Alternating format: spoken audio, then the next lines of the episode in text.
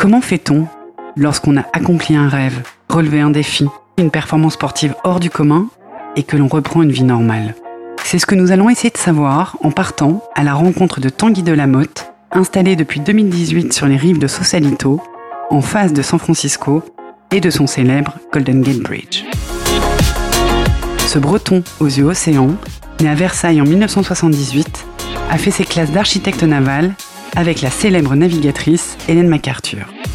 Puis il s'est lancé le défi incroyable de participer au Vendée Globe, la mythique course à la voile, en solitaire, sans assistance et sans escale, dont le surnom d'Everest des mers vous donne une idée du niveau. En 2013, lors de la 7 édition, il se classe dixième et propulse son bateau Initiative Cœur au premier rang de la notoriété en ajoutant à l'exploit sportif un engagement humanitaire qui a mobilisé massivement au bénéfice de l'association Mécénat Chirurgie Cardiaque. Marin un jour, marin toujours. Et vous imaginez bien qu'aujourd'hui, Tanguy n'est jamais bien loin d'un ponton dans sa vie pro ou personnelle.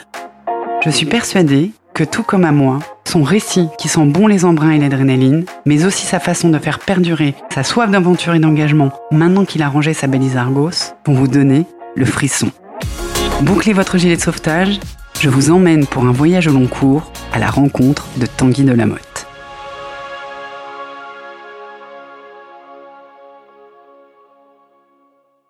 Bonjour Tanguy. Bonjour. Merci d'accueillir Jean Bombeur. Bah avec plaisir, en plein soleil, c'est super. C'est très agréable. Tanguy, tu t'es fait connaître du grand public lors du Vendée Globe en 2013 avec ton bateau Initiative Cœur. J'aimerais pour commencer que l'on revienne sur ce chapitre qu'on peut qualifier peut-être de fondateur. Tu es arrivé dixième de cette course mythique et pendant 98 jours, 21 heures, 56 minutes et 10 secondes exactement, tu as été tout seul sur ton bateau. Est-ce que tu peux nous raconter ce qui t'a conduit à prendre le départ de cette aventure? Ah oui, alors c'est une, longue histoire, hein. c'est, c'est 15 ans de ma vie, effectivement euh, quasiment 100 jours de, de solitude, euh, donc avec un départ des Sables d'Olonne euh, en novembre 2012 et une arrivée aussi incroyable bah, 100 jours plus tard dans le chenal des Sables d'Olonne. Et bah, pendant ce temps-là il s'est passé plein de choses mais, mais plein de choses sont passées avant. Donc moi je suis euh, architecte naval de formation. J'ai fait mes études en Angleterre à l'école de Southampton. En finissant mon, mon école j'ai travaillé avec, euh, avec Hélène MacArthur qui a fait le Vendée Globe en, en 2000 et euh, moi j'avais une idée en tête c'était de, de dessiner mon premier bateau pour moi-même et donc euh, j'ai dessiné mon premier bateau pour moi-même, il faisait 21 pieds. Donc je l'ai dessiné, je l'ai construit, j'ai participé à la Mini Transat. C'est une course euh, qui, qui a lieu euh, à l'heure actuelle tous les deux ans. Et moi je voulais amener mon bateau, faire cette course en solitaire sur des bateaux de 21 pieds pour traverser l'Atlantique. Donc je suis parti de, de La Rochelle, on s'est arrêté aux Canaries, ensuite on est allé jusqu'au Brésil. Et ça a été ma première expérience en solitaire, mais pour moi c'était plus une expérience d'architecte et d'ingénieur que de coureur au large. Mais euh, finalement, de fil en aiguille, j'ai revendu ce bateau-là, j'en ai construit un autre un peu plus grand de 40 pieds. Et ensuite, je suis arrivé au Vendée Globe. Euh, et pour le Vendée Globe, bah, j'avais pas dessiné mon bateau, mais euh, c'était une, suite assez logique dans ma, carrière de marin. Et, euh, du coup, j'ai mis entre parenthèses la partie euh, architecturale et engineering pour devenir vraiment sportif et, et monter le team Initiative Cœur avec lequel j'ai pris le, le départ sous ce nom de course du premier Vendée Globe. Tu viens juste de l'évoquer brièvement. Euh, ta course avait, en plus de l'exploit sportif, un objectif humanitaire. Est-ce que tu peux nous, expliquer lequel? Ouais, alors c'est vrai que depuis, le, depuis mon premier bateau, depuis la, mise à l'eau de mon premier bateau, euh, j'ai couru euh, pour les couleurs, sous les couleurs de Mécénat Chirurgie Cardiaque. Donc c'est une association de loi de 1901 qui s'occupe d'enfants qui ont des problèmes cardiaques qui sont non français. Donc on les rapatrie en France on les opère, on les place dans des familles d'accueil, puisque leurs familles restent dans leur pays, en général en Afrique, et ils sont pris en charge euh, en intégralité quand ils sont en France, et ensuite euh, ils retournent chez eux quand ils sont guéris avec un cœur tout neuf, quand ils peuvent jouer au foot et, euh, à la poupée. À l'époque, j'avais pas de sponsor, et je me suis dit ça serait sympa de d'aider, de, faire quelque chose d'utile, donc je vais mettre les couleurs de cette association-là sur mon bateau. Et de fil en aiguille, les sponsors que j'ai trouvés, euh, ont voulu être, en plus d'être sponsors du projet sportif de Tanguy de la Motte, ils ont été mécènes de l'association. Donc euh, il y avait vraiment deux budgets à chaque fois. Et euh, bah, le premier sponsor, il a réussi à, collecter suffisamment de fonds et à, faire un don pour sauver un enfant. C'est 12 000 euros. Et il faut savoir que mon budget à l'époque, c'était 20 000 euros. Donc c'était presque la, même somme. Et, et, en fait, à chaque fois, les sponsors, c'était c'est le lien qui a, qui a le liant même, qui a entre tous mes, mes projets et entre tous mes partenaires. C'est ils sont tous différents, ils ont tous des objectifs différents, des raisons différentes de sponsoriser une course à la voile et un projet sportif. Mais par contre, ils ont tous l'envie d'aider l'association et de sauver les enfants. Et maintenant, on a mis en avant sur les voiles du bateau euh, les enfants et l'association. Et mes sponsors passent un peu au, second plan. Et euh, c'est devenu le, modèle du, sponsoring euh, à, cause en fait. C'est qu'il y a vraiment une raison d'être qui n'est pas uniquement l'aventure ou l'exploit sportif. C'est vraiment d'avoir un effet positif sur des choses et c'est clair que ces enfants-là, on les sauve et euh, sinon ils auraient des espérances de vie très limitées. Depuis le début, on a pu sauver, euh, je dirais, 300 enfants. Donc ça fait un paquet de, vies qui sont sauvées et, aussi, euh, bah, si on multiplie par 12 000, ça fait un paquet d'euros qui ont été, été donnés à l'association pour, pour sauver les enfants. Et c'est la première fois que hum, pour une recherche de sponsor, il y a une cause euh, humanitaire comme celle-ci qui, est utilisée parce que je me suis demandé justement comment un jeune marin trouve des sponsors. Parce que des Tanguy de la Motte ou des François Gabard, on les connaît quand ils s'illustrent euh, lors du Vendée Globe ou lors de la Route du Rhum. Mais comment avant euh, donc on a ton, ton, histoire à toi et effectivement c'était euh, à la fois malin et à la fois euh, empli de sens comme démarche. Mais sinon, comment on fait pour trouver les sponsors? Ah bah c'est le, le côté le plus dur du, du boulot de, marin, hein, c'est de, de, trouver des partenaires qui, qui nous accompagnent dans nos, dans nos projets. mais c'est vrai que comme je disais tout à l'heure, la, chronologie, c'est que j'ai d'abord eu l'envie de, faire quelque chose d'utile avec l'association avant même d'avoir des partenaires. Et ensuite, c'est vrai que ça m'a permis de, retenir ces partenaires, pas forcément de les trouver, mais euh, en tout cas de les, convaincre qu'il y avait un supplément d'âme dans le projet. Et, euh, je me souviens, plusieurs discussions, les, partenaires me disaient non mais nous on vient vraiment parce que le projet il est plus complet qu'un projet 100% euh, perf, on va dire. Euh, il y avait cette, euh, cette, cette ce, ce, côté supplémentaire qui, les, qui leur plaisait beaucoup et qui aussi permettait d'emmener une, une, plus grande, une plus, une plus grand groupe de fans derrière nous. Et c'est vrai qu'on a beaucoup travaillé sur les réseaux sociaux. On a la page Facebook d'Initiative Cœur qui est, qui est quasiment à 800 000 followers, qui est, le, qui est plus que tous les, tous les pages Facebook de tous les skippers additionnés, plus celle de l'organisation de la course. Donc c'est ah c'est incroyable et, en fait on a fait on a on a en 2012 on avait euh, on avait imaginé le Téléthon sur les réseaux sociaux, c'est-à-dire à chaque nouveau follower sur la page, mes partenaires s'engageaient à donner un euro à l'association. Euh, et c'est vrai que bah, on a créé un modèle qui, bah, qui est repris maintenant euh, de, de, de, différentes manières parce que tous les projets sont différents et c'est super de, de voir que qu'il y a plus de personnes qui se disent que c'est tant qu'à faire d'utiliser notre notre beau notre beau sport pour pour véhiculer des, des, des, belles valeurs et faire des choses positives. Donc que ce soit euh, pour la protection de l'environnement, des océans, des inégalités, etc. Il y a, il y a plein plein de plein plein de, de, de sujets qui peuvent être utilisés et c'est c'est génial en fait ça nous donne une motivation supplémentaire. Je, suis allé, j'ai assisté à une opération à cœur ouvert euh, dans le dans le, bloc chirurgical. J'ai ramené un enfant dans sa famille en Afrique. Je l'ai rendu, euh, je l'ai remis dans les bras de sa maman qui était en pleurs, euh, etc. Je suis allé à l'école avec avec Ardasha. Enfin, c'est c'est des choses hyper fortes qui, une fois qu'on est tout seul sur notre bateau, nous, nous, nous donnent vraiment une raison supplémentaire que la, la passion de la compétition et de l'aventure. Et je pense que c'est une très bonne idée de revoir justement ce format de sponsoring parce que ça ça, fédère un nombre beaucoup plus important de gens qui vont suivre les courses. Ce n'est plus juste uniquement des passionnés de voile ou des passionnés d'aventure, c'est aussi euh, des gens qui peuvent être euh, euh, investis dans une cause quelconque. et ça, on s'en est rendu compte a fortiori en fait après le premier Vendée Globe on se dit oh c'est dingue ce qui s'est passé parce que on avait voilà explosé les compteurs et c'était super satisfaisant. Tanguy, j'ai vu une, interview de Loïc Perron qui a participé à la toute première édition euh, du Vendée Globe et qui racontait que certains psys disaient avant la course que les compétiteurs allaient devenir fous. Comment ça se passe? Parce que c'est la question qu'on se pose tous, forcément, lorsqu'on est seul en mer durant autant de temps. euh, alors, euh, moi j'adore Loïc. Hein. Loïc Perron. Pour moi, c'est un modèle de communication. Je fais souvent le parallèle avec Thomas Pesquet. C'est des gens qui sont super niveau dans leur domaine et qui arrivent à emmener les gens en leur parlant de manière simple et qui les élèvent à leur niveau. Et je trouve que c'est des gars extraordinaires. J'ai la chance de connaître les deux. et donc c'est rigolo que tu trouves cette intro. Mais effectivement, je pense que, alors pour partir sur le Vendée Globe, il faut pas être fou. Euh, il faut pas commencer en étant fou, en tout cas, parce que sinon c'est dangereux, je veux dire. Euh, peut-être que quand on revient, on est un petit peu plus fou, mais je dirais pas que c'est de la folie, de la. En fait, c'est des, des exercices mentaux. Il se passe beaucoup de choses dans la tête quand on est tout seul, quand on voit personne face à face, quand on, quand on parle au téléphone, mais qu'on sait que la personne est à plusieurs milliers de kilomètres, euh, c'est pas la même chose.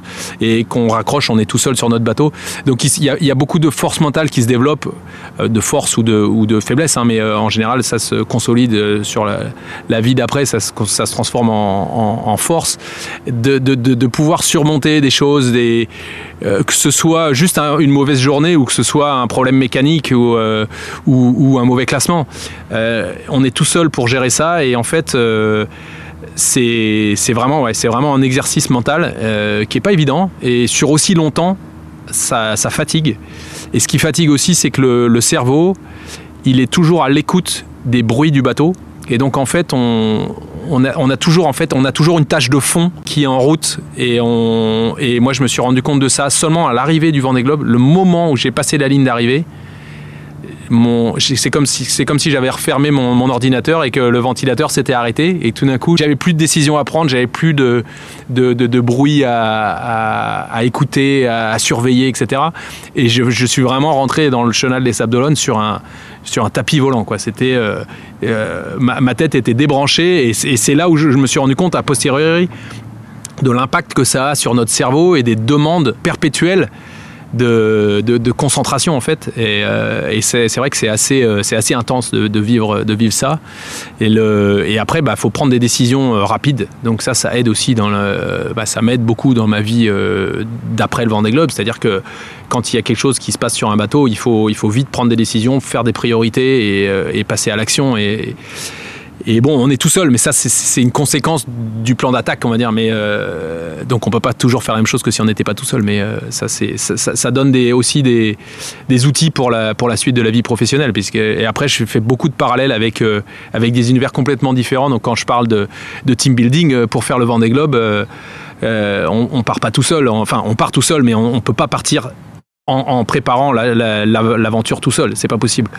Donc, euh, on a besoin d'une grosse équipe et euh, le travail de l'équipe, ça représente 80% du, succès de, de, l'événement. On se sent moins seul grâce à cette équipe quand on est sur le bateau? Bah Déjà, pour tout la, toute la partie euh, de projet, c'est-à-dire avant la course, de la partie montage de projet, préparation du bateau, etc. Oui, on est, on est vraiment pas tout seul. On est, on est tous les jours, on prend des décisions et ça, c'est un truc que j'adorais. J'adore l'équipe que j'ai pu construire autour de moi, euh, les partenaires qui nous ont fait confiance et qui d'ailleurs continuent à faire confiance parce que euh, l'équipe a annoncé que Samantha allait avoir un nouveau bateau pour euh, le Vendée Globe 2024. Donc c'est génial. Moi, je suis hyper, fier de ça, que le, que le, que le projet ait continué suite à mon départ, parce que c'est vrai que c'est vraiment moi qui avais mis les choses en place, mais Samantha été une super remplaçante.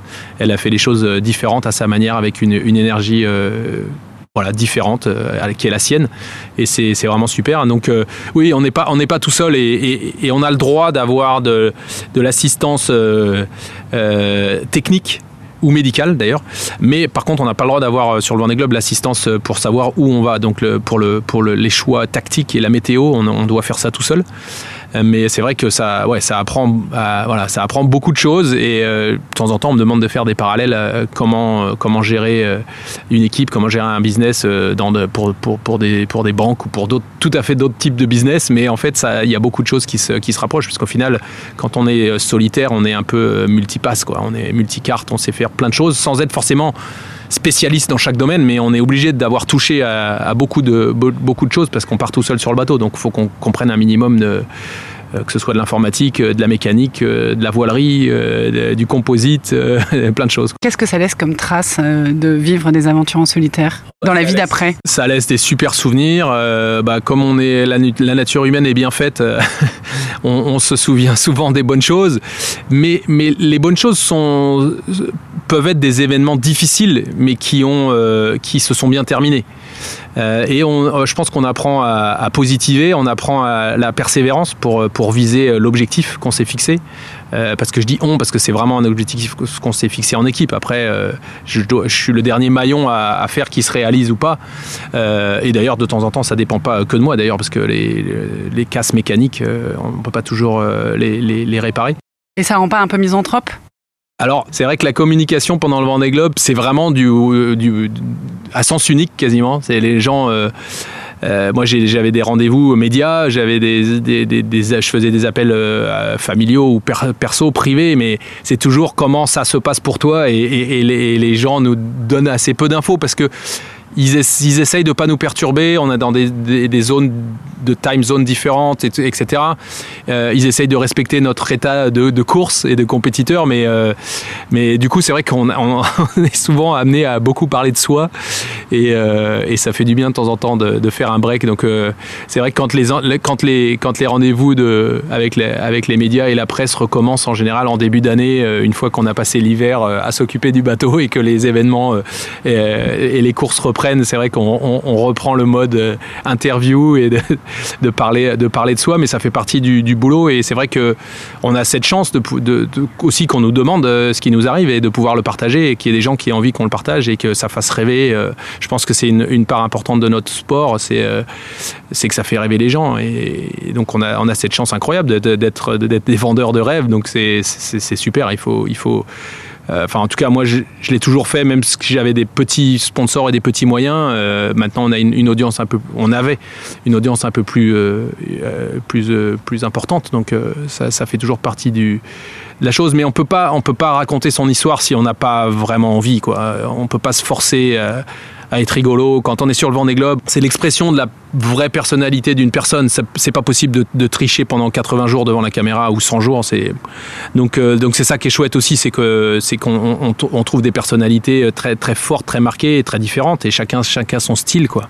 Et alors justement ta personnalité, euh, on l'a découverte pendant ton premier Vendée Globe parce que tu as et c'est ce qui change peut-être avec les premières éditions où les psys s'inquiétaient que les compétiteurs deviennent fous, c'est qu'effectivement aujourd'hui les skippers sont plus, sont beaucoup plus connectés avec euh, la Terre par la vidéo.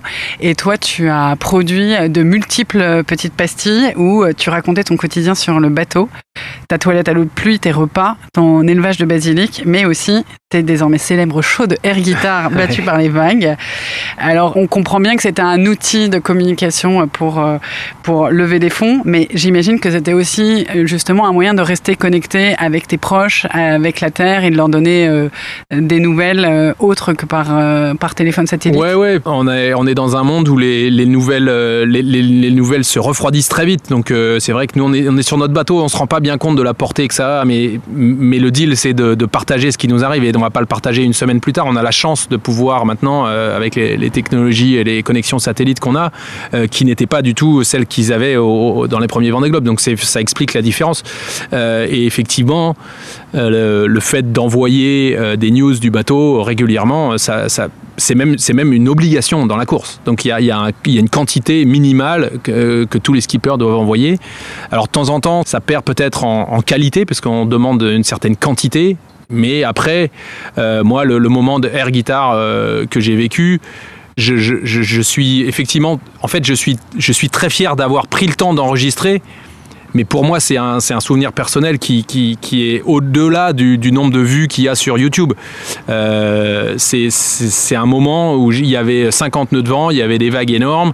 Euh, J'étais euh, en train de faire une manœuvre à l'avant et tout d'un coup, il y a cette chanson qui arrive dans mon cockpit, Smoke on the Water, qui m'a fait partir et passer à un moment des plus forts de mon Vendée Globe il se trouve que j'ai eu le temps de l'enregistrer, mais il y a des moments où on pleure et on, on s'enregistre pas, des moments où tout va bien et on s'enregistre pas non plus.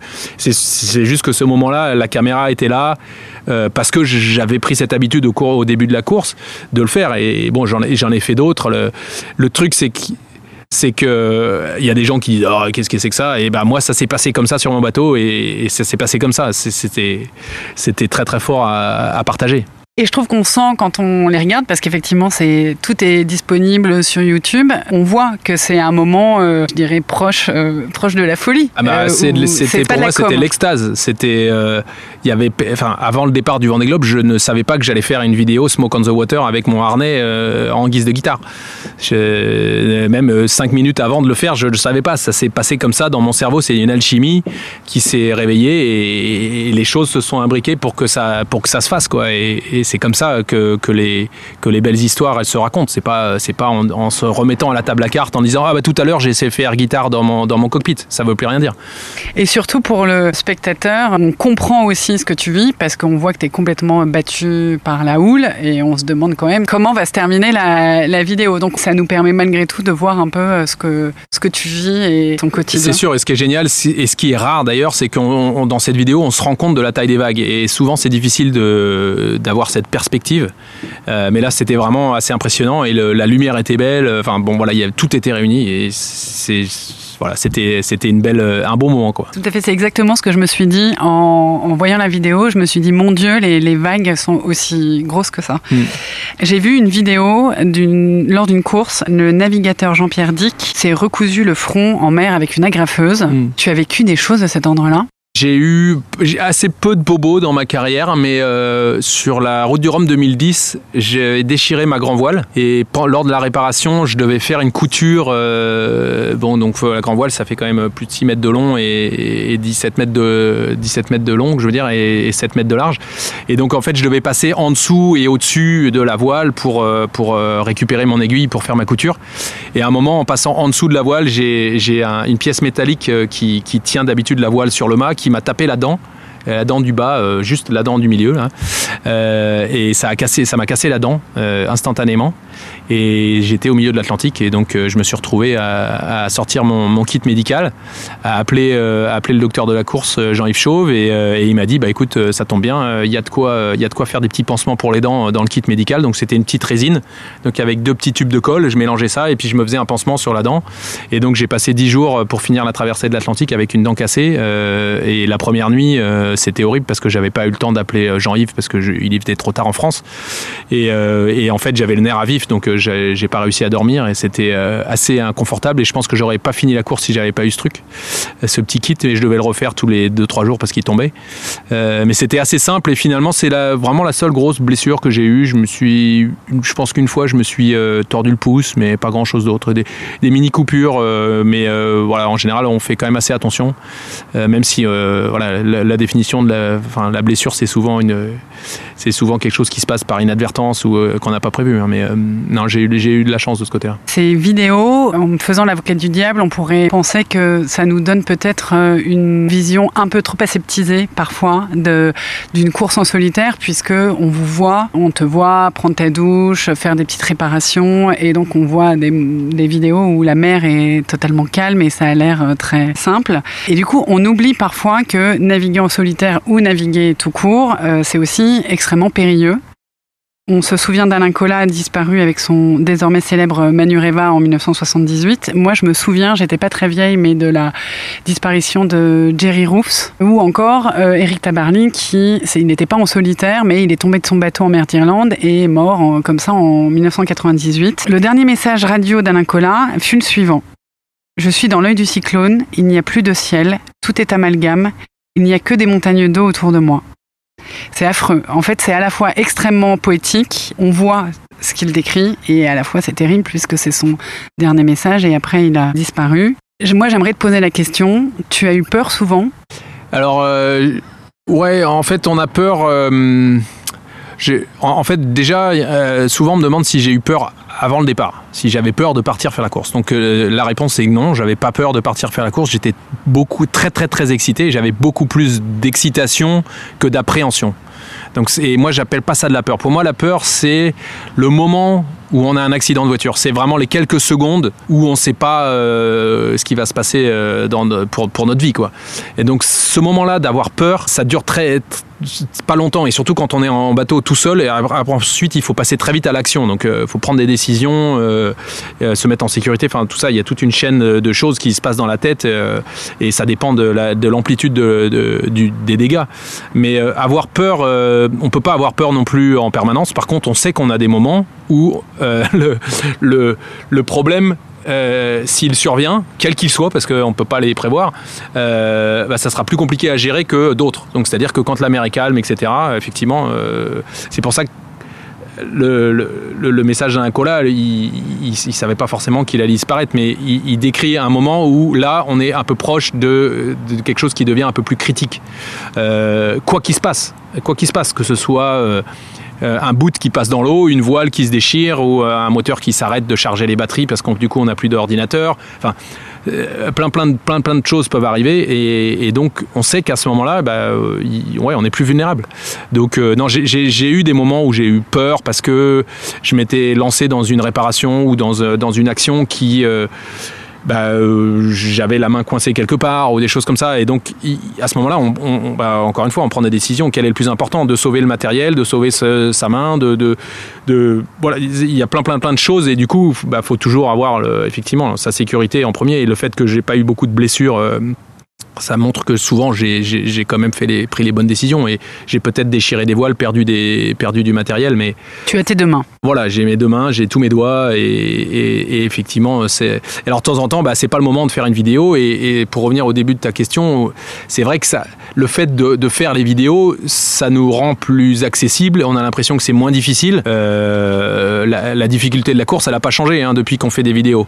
Donc c'est toujours... Et encore, euh, les bateaux sont de plus en plus exigeants, de plus en plus techniques, ils vont de plus en plus vite, ils tapent de plus en plus fort, ils sont de plus en plus bruyants. Donc il n'y a, a, rien qui s'est vraiment amélioré. Par contre, on arrive à le partager mieux. Et c'est vrai que le moment qu'on choisit pour le partager, euh, bah forcément, euh, c'est pas pas pas exactement euh, comme si euh, quelqu'un d'autre nous filmait ou quelqu'un qui était même pas présent sur le bateau nous filmait. C'est-à-dire que nous on décide d'avoir une caméra et donc forcément bah, à partir du moment où on appuie sur le bouton euh, enregistrer, il y, a un minimum de mise en scène. On essaye de bien cadrer, on essaye de bien parler. On est... Et donc, c'est pas la vraie vie une fois qu'on est devant une caméra, mais c'est le plus proche qu'on peut vous proposer. Quoi. Et quel rapport on, entretient avec la mort si ce n'est avec la peur, mais avec la mort lorsqu'on navigue en solitaire? Bah, la, la mort, c'est c'est autre chose. C'est un peu, pour moi, c'est beaucoup plus lointain. Et, effectivement, moi, je pars pas sur, je suis pas parti sur cette course pour euh, pour mettre ma vie en danger. J'estimais qu'il y avait suffisamment de euh, de choses qui avaient été suffisamment bien faites pour que pour que je sois pas, euh, enfin que ce soit pas au péril de ma vie que je, prenne le départ de, du Vendée Globe. C'est sûr que quand on est à des, à plus, de, allez, on va dire 2000 km de, de la Terre la, la plus proche, on sait au fond de sa tête que, que ça va être compliqué pour venir nous chercher et que ça prendra du temps. Donc euh, il faut être, euh, il faut savoir ça. C'est comme quand on s'inscrit à un, marathon, on sait qu'il y a 42 km à faire et on va pas, on va pas lever la main au bout de 32 parce que ça, c'est pas l'objectif. Donc là, on sait que euh, bah, si quelqu'un doit venir nous chercher, il faudra avoir cette patience pour rester en vie, quoi. Mais on n'est pas, on est quand même sur des bateaux avec des radeaux de survie, avec des concurrents autour de nous,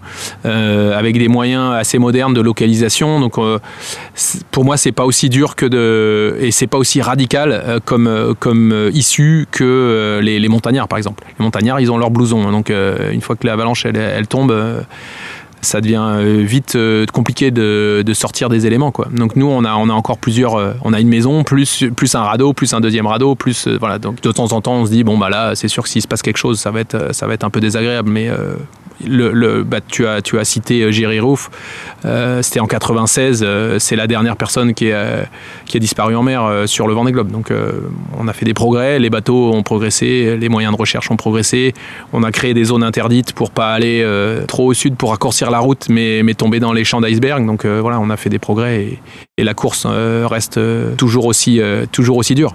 Et toujours aussi passionnante. Qu'est-ce que ça t'a révélé de ta personnalité? De participer à cette course Qu'est-ce que tu ignorais Ouais, ouais, euh, je vois. Euh, ce que j'ignorais, c'est. Euh, bah déjà, j'ignorais que j'étais capable de passer 100 jours tout seul, sans être saoulé d'être, d'être avec moi-même. je pense que j'ai, appris à, à, rester calme dans l'analyse des problèmes qui peuvent être de temps en temps assez importants j'ai quand même fait un trou dans mon bateau à 10 jours de l'arrivée et j'étais euh, j'étais obligé de faire marche arrière pendant 3 jours pour réparer. Donc avec un bateau qui coule, euh, ma première euh, réaction c'était de, mettre mon linge sale dans le trou. Donc il faut trouver des solutions. Mais ce genre de choses, ça, ça apprend le euh, ouais, d'être calme, euh, de poser, d'analyser les choses euh, sans perdre de temps, mais pour être sûr de, enfin pour être sûr d'être en fonction des, informations qu'on a, de prendre la bonne décision et de ne pas revenir dessus et et donc et aussi d'être souvent assez assez convaincu de l'option que je prends pour aller au fond dans cette option là pour pas justement la compromettre. C'est faire des choix faire des choix clairs. Donc ça ça m'a aidé à faire ça et puis ouais d'être de rester calme. Euh, devant des choses qui de temps en temps peuvent être assez impressionnantes. Quand on voit une voile de, 400 mètres carrés qui tombe dans l'eau, euh, c'est pas un jeu d'enfant quoi. oui, il faut garder confiance en soi. C'est, peut-être pas si c'est facile à dire, mais peut-être pas si évident. Euh. Et puis aussi j'ai appris à beaucoup parler. Excuse-moi, je t'ai coupé. j'ai appris à beaucoup parler de moi et ça c'est vrai que c'était un trait de ma personnalité que je, j'ignorais, mais qui bon qui avec le, par le fait que ce soit plaisant pour moi de, faire ce que j'avais envie de faire, ça a été plaisant de le partager. Quel est ton souvenir le plus puissant en mer, si tu peux nous le raconter? Le départ est, très très marquant dans la tête parce que c'est quand même le début d'un. On ouvre un livre et on ne sait pas trop à quelle sauce on va être mangé, donc c'est le départ est, vraiment euh, quelque chose de très très fort. L'arrivée est probablement c'est difficile de dire, c'est pas intense de la même manière, parce qu'en fait, c'est juste, euh, c'est un grand soulagement l'arrivée. Euh, mais par contre, le moment, j'allais dire, le moment le plus fort de la course, c'est le moment où j'ai réussi à réparer cette voie d'eau dans mon bateau. Donc j'avais tapé un objet flottant euh, non identifié que j'ai pas pu voir euh, en pleine nuit, évidemment.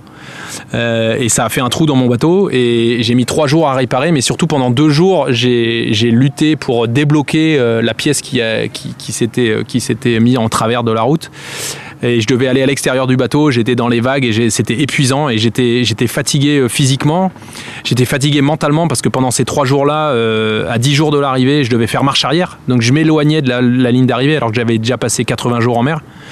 Euh, donc ça c'était très très dur et, il y a, pendant deux jours j'ai l'impression que j'allais pas avoir de solution. Et par contre c'est là où c'est le moment le plus magique de ma course c'est qu'en fait en quelques secondes euh, la pièce s'est débloquée et j'ai réussi à. Enfin, j'avais l'impression que je pouvais, euh, je pouvais rentrer au Sable d'Olonne en courant, quoi, s'il fallait. C'était incroyable, le, sentiment de, de, réussite et de, pouvoir, euh, ouais, d'avoir, d'avoir fait ça et de se remettre dans la, dans la route vers l'arrivée, c'était, c'était, c'était, c'était extraordinaire. Et le lendemain, j'ai passé 18 heures à, à stratifier mon bateau pour remettre du carbone et de la résine pour qu'il pour pas qu'il coule et, et c'était ouais, c'était un, un job enfin très très dur parce que le bateau était penché à 45 degrés, il y avait des vagues, il y avait de l'eau euh, qui rentrait, etc. Mais à ce moment-là, une fois qu'on avait, que j'avais débloqué la situation, euh, rien, plus rien ne pouvait m'arrêter. C'est, un sentiment de, pouvoir déplacer des montagnes qui, qui en même temps, qui reste tout à fait hyper respectueux des éléments parce qu'on peut pas lutter. Euh, c'est pas notre, enfin, ça n'a jamais été mon objectif d'être plus fort que, que les vagues ou que l'océan ou que le vent. Ça, j'ai toujours été très humble là-dessus.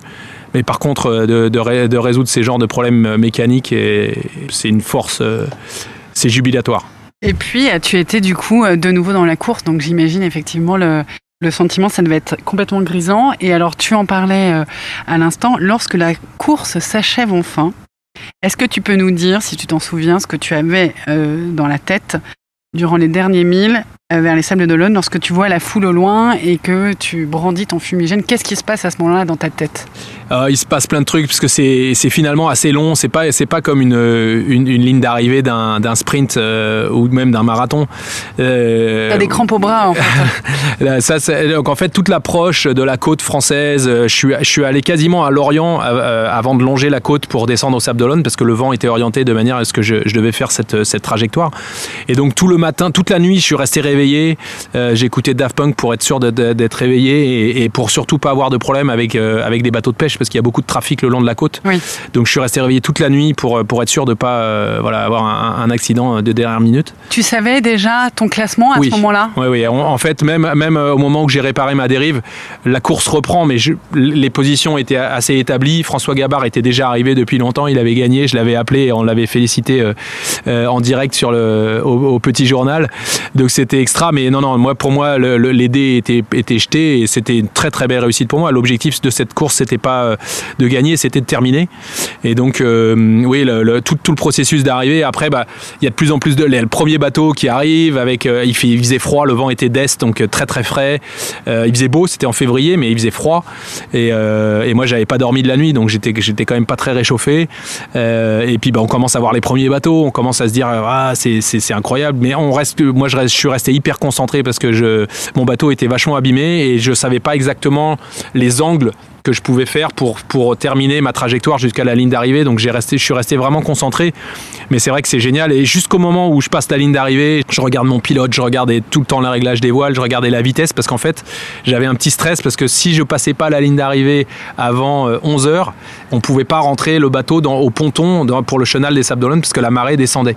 Et donc je me suis euh, appliqué euh, jusqu'à la dernière minute pour pas perdre une minute justement, pour être sûr de pouvoir rentrer au port parce que sinon on aurait laissé le bateau à l'extérieur et ça aurait pas été la même fête. Très appliqué, mais après vraiment un relâchement total, mais d'une minute, à, d'une seconde à l'autre, j'allais dire. C'est euh, mon équipe et, mes proches m'ont sauté sur le bateau et euh, grosse accolade. Et à partir de ce moment-là, j'avais plus rien à, à, penser, plus rien à réfléchir et plus rien à faire, juste à profiter du moment et justement, bah voilà, euh, échanger avec les, les, spectateurs qui étaient là, qui étaient hyper nombreux. C'était incroyable parce que le départ, on part, on est, on est tous là sur, le, sur la ligne de départ, sauf que l'arrivée, on est tout seul. C'est chacun son jour. Donc les gens qui étaient là, ils étaient venus euh, pour, moi, euh, pour les enfants. Il y avait, il y avait les enfants qui m'ont attendu sur le ponton, des enfants qui, qui venaient d'être opérés. C'était, c'était incroyable. C'était une fête euh, géniale et, et c'est sûr que c'est des, on n'est pas fait pour être tout seul 100 jours sur, sur un bateau. Donc le fait de retrouver ses proches, de retrouver une table qui bouge pas, un lit qui bouge pas, d'aller aux toilettes sans être obligé de se tenir ou de, de lancer le saut par-dessus, par-dessus bord, c'est, c'est plein de choses incroyablement euh, euh, importantes euh, pour la vie de tous les jours qu'on a développé à terre et qui font qu'on est, c'est quand même une vie assez agréable et qu'on qu'on apprécie de retrouver. On n'a pas envie de faire demi-tour quand on rentre et qu'on aperçoit toute cette foule après avoir été seul aussi longtemps? Non, ça m'a pas de. Non, j'ai pas eu cette, ce sentiment-là. Je pense que c'est quelque chose auquel on se prépare on se prépare à passer 100 jours tout seul et on se prépare à, retrouver euh, à la fin, on se prépare à retrouver nos proches, retrouver notre équipe, retrouver nos partenaires, euh, retrouver les habitudes de terrien et, non non c'est plutôt on est plutôt euh, même pressé d'arriver. Ça veut dire qu'on ça veut dire qu'on a qu'on a conclu la course et qu'on a réussi à franchir la ligne d'arrivée. Il y a un moment où j'ai voulu faire demi-tour, c'est c'est quand j'avais abandonné et là j'aurais absolument voulu repartir. bah c'était pas possible mais mais c'est vrai que du coup bah il faut profiter de aussi euh, réussir à profiter du moment euh, euh, de, ce premier tour du monde bouclé et qui restera, bah ouais, pour moi, c'est vrai que c'était le, plus grand souvenir sur, sur, le, sur les sables. Quoi. Un exploit. Je te pose cette question parce que moi, il y a une histoire qui me fascine complètement, c'est celle de Bernard Moitessier, mmh.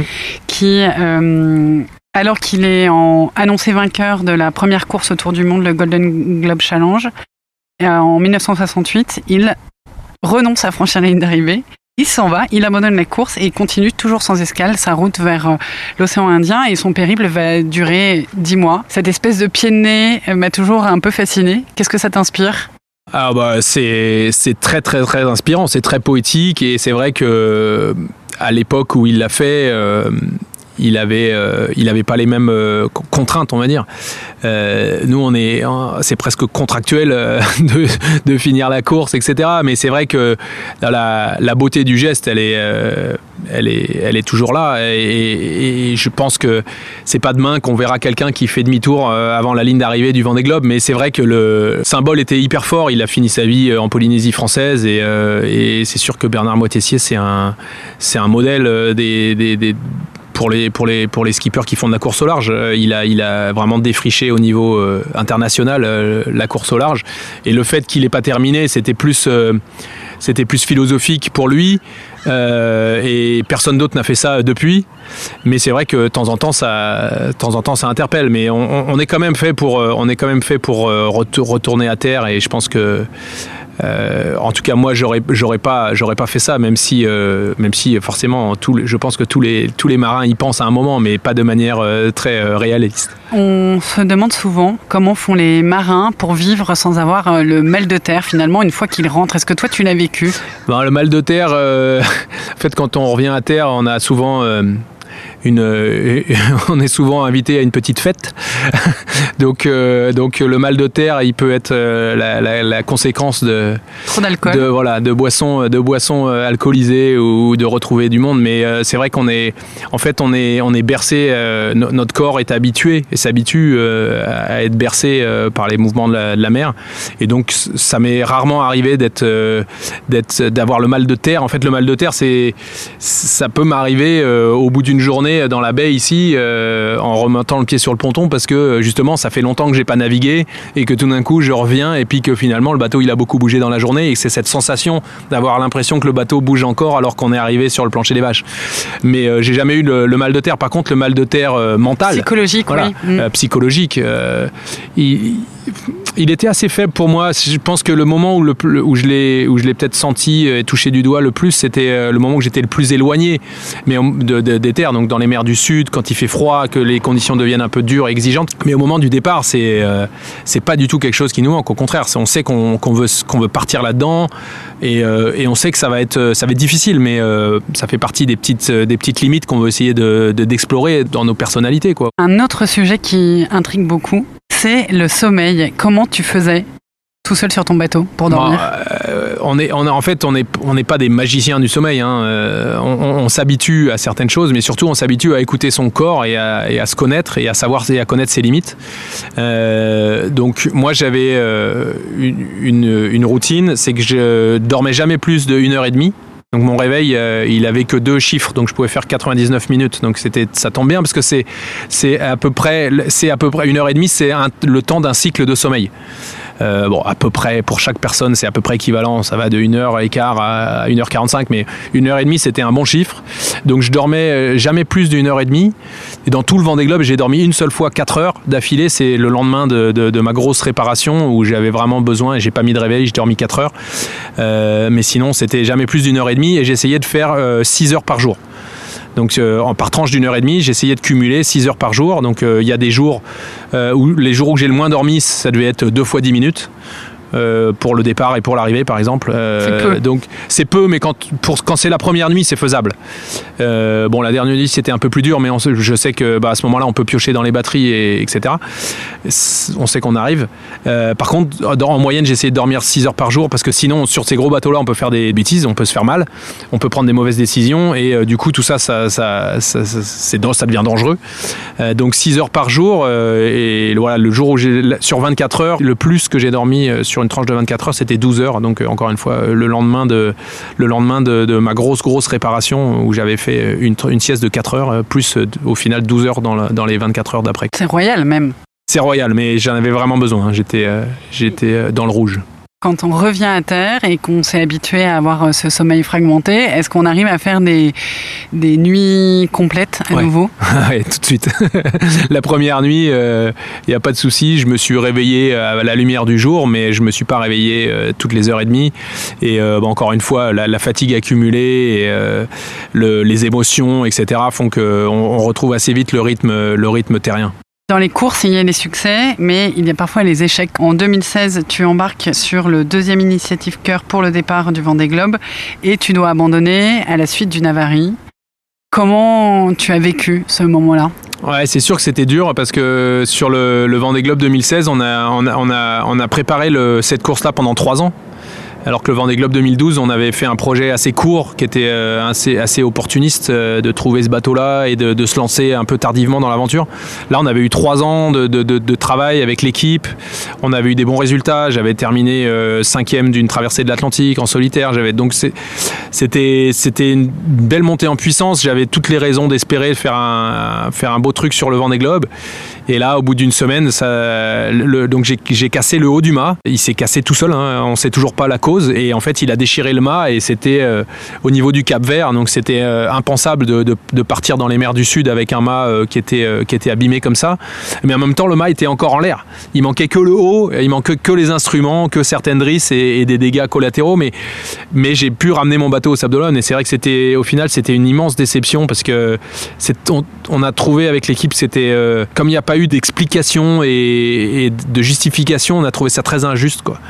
Et, euh, donc c'était dur de surmonter, mais euh, en fait, on sait que c'est un sport mécanique et, toutes les voitures de Formule 1 finissent pas la course. Et, là, on sait que 50% des partants ne finiront pas le Vendée Globe. Donc moi, j'estime être dans la moyenne. j'ai fini le premier et j'ai pas fini le deuxième. Par contre, ce que je mets en perspective, c'est que avant même l'abandon sur le Vendée Globe 2016, on avait mis en, route le projet pour le Vendée Globe 2020.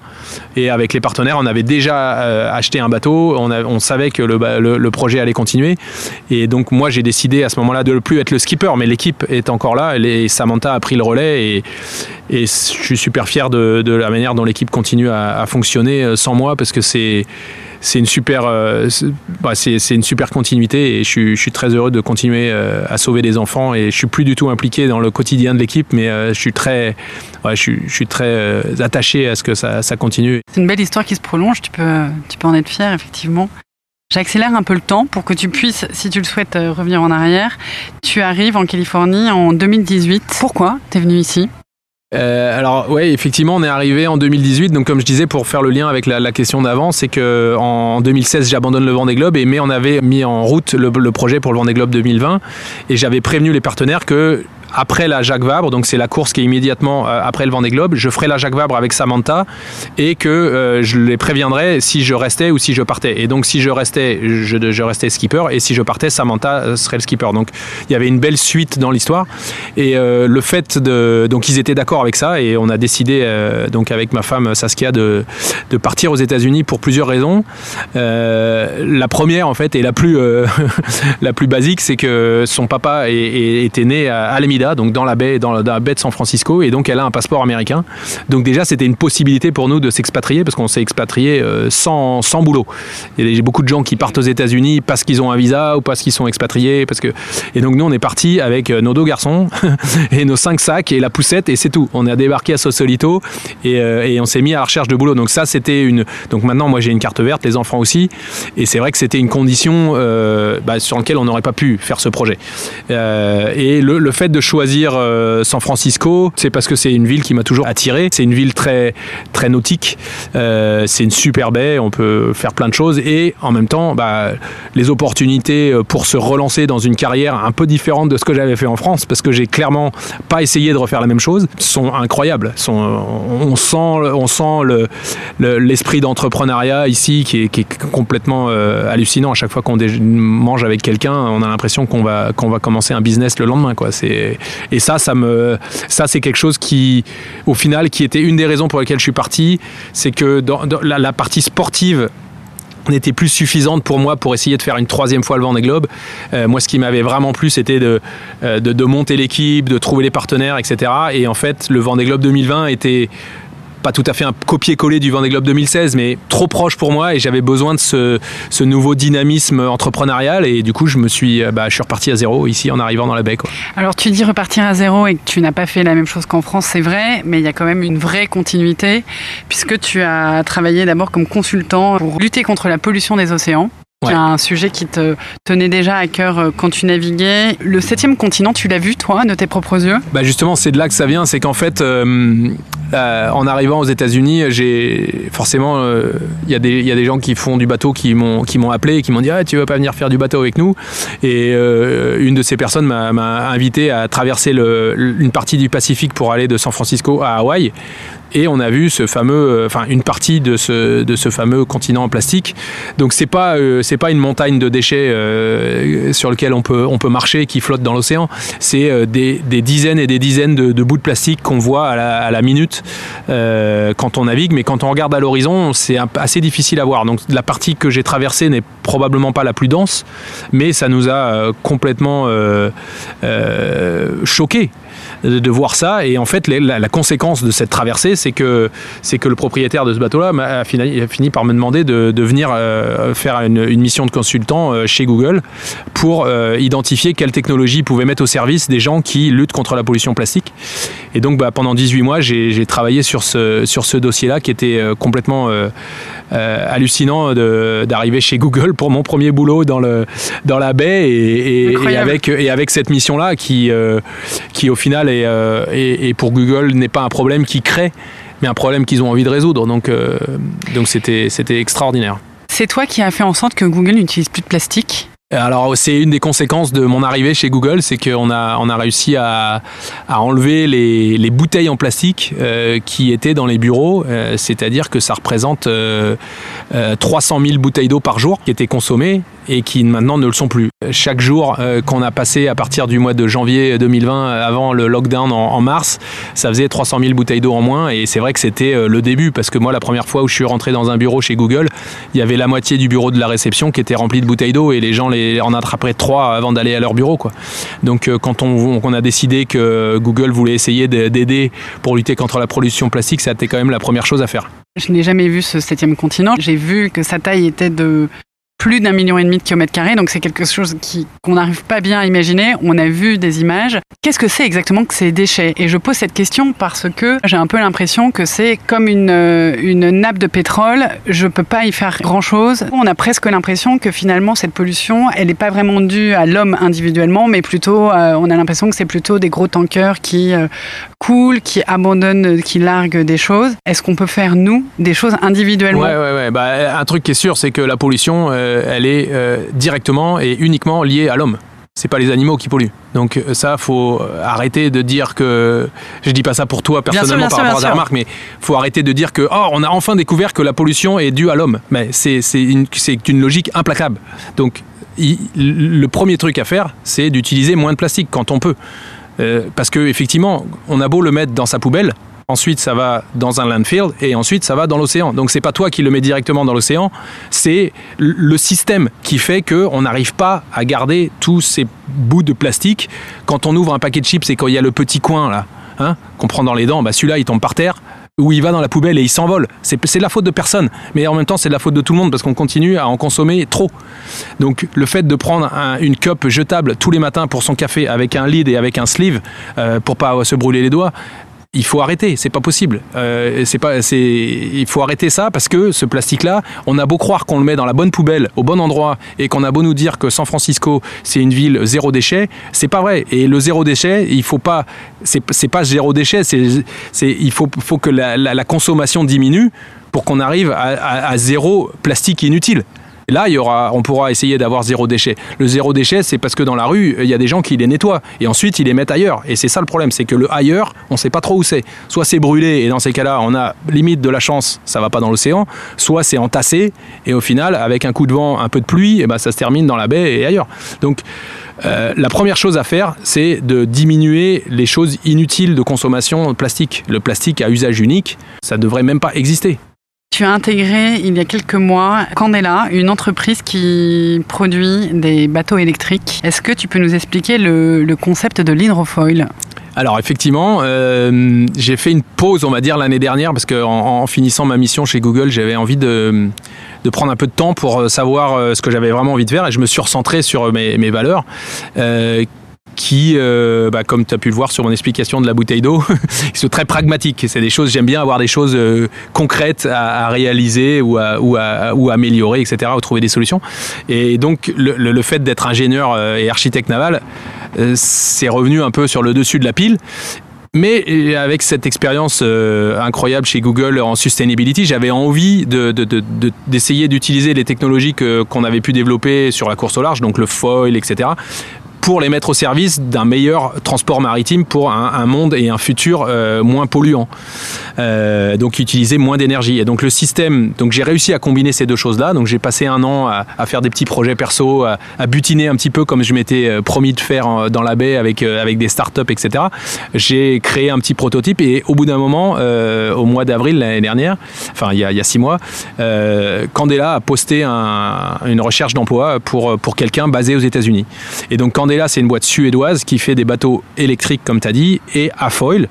Euh, l'idée du foil, c'est comme une aile d'avion qui est placée sous le bateau et qui permet, une fois que le bateau accélère, de sortir la coque du bateau de l'eau. Et donc une fois qu'on sort la coque de l'eau, on, a on crée moins de vagues et donc on a besoin de moins d'énergie pour aller euh, pour, pour faire avancer le bateau. Et donc l'idée de, de, Candela, c'est de d'améliorer l'efficacité énergétique du bateau et donc de pouvoir faire des bateaux électriques qui ont la même, euh, les mêmes performances que les bateaux à moteur thermique. En plus, c'est très beau parce qu'on a l'impression qu'ils volent du coup leur Exactement, c'est silencieux tu crées plus de vagues, donc tu n'abîmes plus le rivage.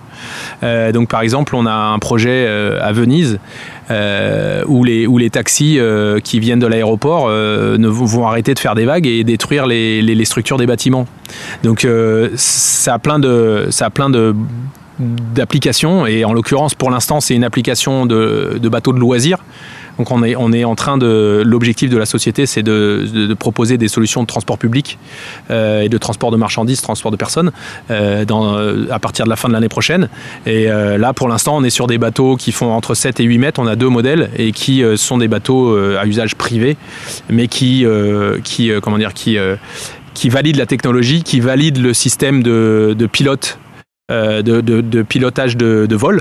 Parce que donc il y a un pilote auto automatique, donc on a juste à, diriger le bateau, mais on n'a rien à s'occuper de rien pour pour la fonction, le fonctionnement des foils.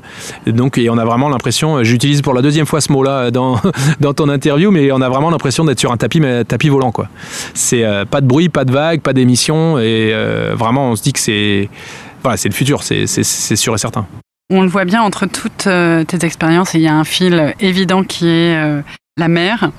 On imagine souvent, c'est peut-être très cliché, on imagine, et oui, effectivement, on a vu sur euh, l'océan, on imagine euh, souvent le marin très attaché à ses racines. Ce podcast s'intéresse à l'identité, et notamment l'identité française. Euh, est-ce que lorsque tu navigues, tu te sens français?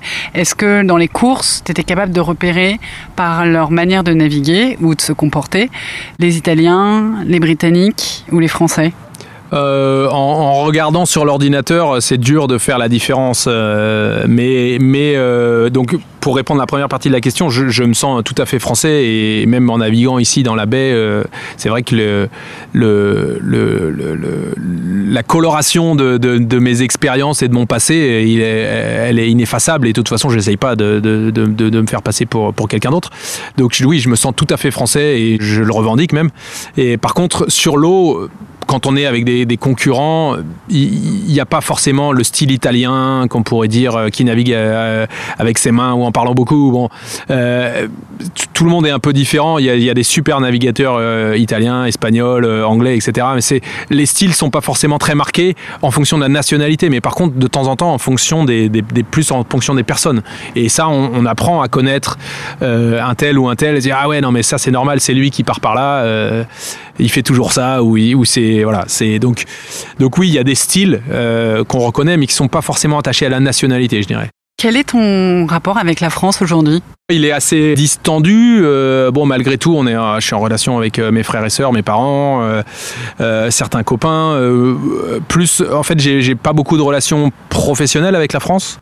Mais, mais par contre, non, c'est sûr que j'ai, bah, par exemple, là, on va, on n'a pas réussi à rentrer cet été. on aurait aimé y aller pour l'été, mais finalement, on ira probablement pour Noël. ça nous fait toujours plaisir de revoir les copains, mais c'est sûr qu'on a, même, même avec Zoom, en fait, le décalage horaire fait qu'on a, on a quand même pas les mêmes relations qu'on pouvait avoir euh, en étant en Bretagne et sans voir forcément les gens, mais en étant dans la même euh, zone. Tu te sens différent quand tu rentres en France? Euh, Ouais, bah, je dirais pas différent des autres, mais différent de ce que j'étais avant. C'est-à-dire que, bah oui, notre expérience euh, familiale ici et professionnelle, elle nous a fait évoluer. On n'a pas le même âge, on a vécu d'autres choses, on a, on a pris des risques. Euh, bon, partir avec deux enfants euh, de, moins de, de moins de 4 ans et, et trois sacs, c'était, quand même engagé. Mais non, je dis je dis, je dis pas différent. Je, je me regarde pas en disant, oh là là, quelle bande de crétins, ils sont restés en France. Je dis juste que nous, ça nous a fait évoluer et c'est ce qu'on voulait faire. Donc, euh, et d'ailleurs, je, suis rentré à Lorient, j'ai revu tous mes, toutes mes relations professionnelles de, la course au large, etc., et qui étaient, qui sont d'ailleurs la plupart des amis. Donc, euh, j'ai toujours, euh, euh mais, mais j'ai pas de, pas de regret en me disant, oh là là, qu'est-ce que je serais bien revenu. Bon, on a pris la décision de partir. Il y a eu des moments où, on savait ce qu'on allait perdre, on savait pas trop ce qu'on allait retrouver, et puis en même temps, encore une fois, c'est comme le départ du Vendée Globe. Il faut, il faut vouloir ouvrir ce livre. C'est pas, c'est personne qui va l'ouvrir pour nous. Donc moi, je me suis mis sur cette ligne de départ. J'ai eu la chance d'avoir des gens qui m'ont encouragé, qui m'ont soutenu pour le faire. Et là, ça a été pareil avec euh, avec Saskia. Bon, les enfants, ils n'ont pas vraiment eu leur mot à dire, mais on sait qu'ici ils sont heureux. Euh, et donc donc voilà, on a pris une décision à deux et, et on, on regrette pas, même s'il y a des moments où ça a été difficile. On, s'est demandé si on n'allait pas rentrer, mais non, c'est pour ça dans ce sens-là où on est différent. Oui, on a on a grandi en dans notre dans notre famille quoi. Ce podcast s'appelle Jambon beurre parce que le jambon beurre, c'est ma Madeleine de Proust. C'est ce qui me manque euh, de France et j'arrive pas vraiment à retrouver ici, euh, comme dans mon fantasme. Quel serait pour toi, Tanguy, ton jambon beurre C'est pas forcément quelque chose qui se mange. Ça peut être un paysage, une saison, un lieu, un événement. Ici euh, en Californie, on trouve euh, vraiment beaucoup de bons produits. Alors euh, c'est vrai que j'ai pas j'ai pas passé beaucoup de temps à chercher un jambon beurre dans les rues de San Francisco. là, en même temps, il faudrait mieux pas qu'on les laissait sur la table parce que le, le beurre serait bien fondant.